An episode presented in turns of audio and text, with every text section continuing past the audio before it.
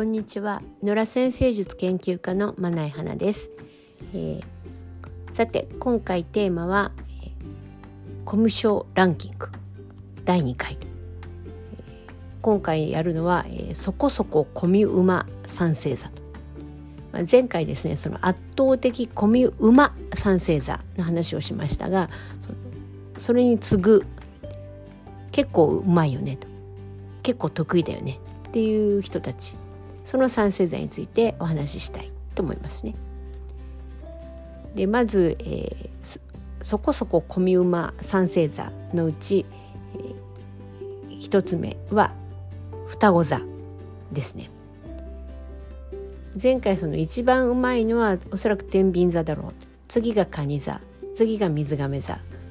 で今回双子座は、まあ、水亀座の次ですね。じゃないのかなと、まあ、あの独自解釈ですよと思いますね。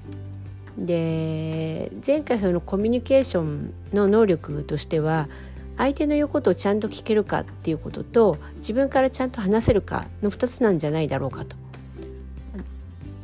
言いましたけど、えー、双子座はですね圧倒的に自分からちゃんと話すっていう能力が高いタイプなんですね。まあ、とにかくよくしゃべる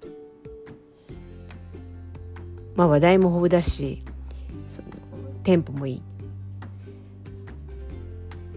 おまけにちょっとこうクスッと笑っちゃうようななんかこう絶妙なユーモアのセンスがある。なんか相手を笑わせたいんでしょうね。なんかそういうところね。自分の話でその相手をこうクスッとさせたい。にニヤッとさせたい。みたいなところがある。ですごくいいんですがあのちょっとね喋りすぎ。喋りすぎ。とにかく喋りすぎ。そんなところあるんですよ。あの知り合いにもその双子座の方いらっしゃるんですけど、もう喋ってないとなんか息が詰まるらしいんですね。まあそういう人な人たちなんですよ。だからそういうところがやっぱりその圧倒的コミューマ三星座からするとちょっと違うのかなという気はしなくはない。ただまああの話していて退屈するような人たちでは全然ないですね。話題も豊富流行りのゲームからもうほんと国際数値までと。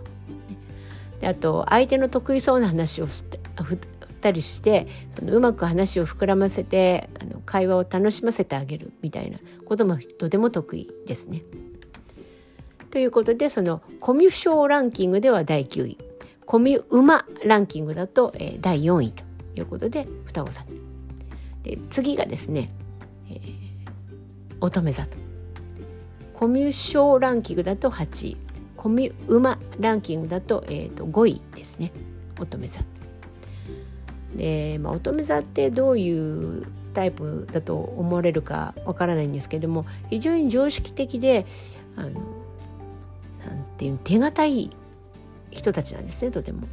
なのでそのその場その場にあったその空気を読んで常識的な受け答えをしてくれるんですよ。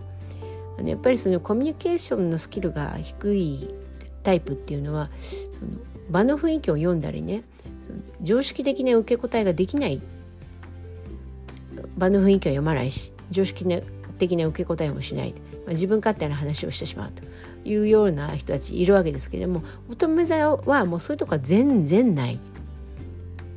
なんかこういうふうな話だとこういうふうに返してくれるかなって思ってるとその通りに返ってくる感じ。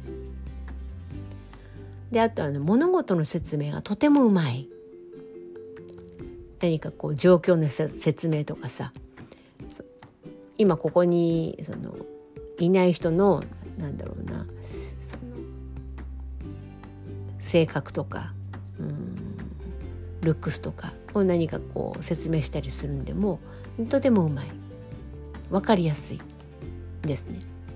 そういう意味では何て言うんですかねこう必要十分な、うん、スキルが備わっている。そういう感じ。なんだけどですよ。そうなんだけど。乙女座について言えばあの、ね、すごく気を使っちゃってるんですね実は。乙女座の人が話す時にはね。なんで一人になると多分ね結構どっと疲れが出ちゃうタイプ。圧倒的コミウマランキングサンツェーザーがあの、まあ、こう楽勝でね喋って楽勝で聞いて大して疲れてもいないやというのに比べるとその点で、まあ、結構頑張ってなんかこうコミュニケーションしてるのかなっていうのが、まあ、乙女座ですかね。で、まあ、どんどんいきましょう次。えー、そこそこコミューマ三星座のうち最後の一つは、まあ、魚座かなと。魚座ここもちょっとね悩んだんですけど、まあ、魚座ここに入れましたね。でこの魚座っていうのはですねその初めにお話ししたその相手の言うことをちゃんと、まあ、聞くとあと自分の方からちゃんと話すとこの2つの能力の観点からすると微妙にちょっとずれてるあのなていうんですかねちょっとね予想外に反応するところがあるんですよこの魚座ってね。なんか感性が少し独特なところがあるのでなんていうかうん相手の言ってることもちょっと違う風に受け止めるしその魚座が話す言葉もちょっとこう常識的な感じとは違ってるわけなんですよ。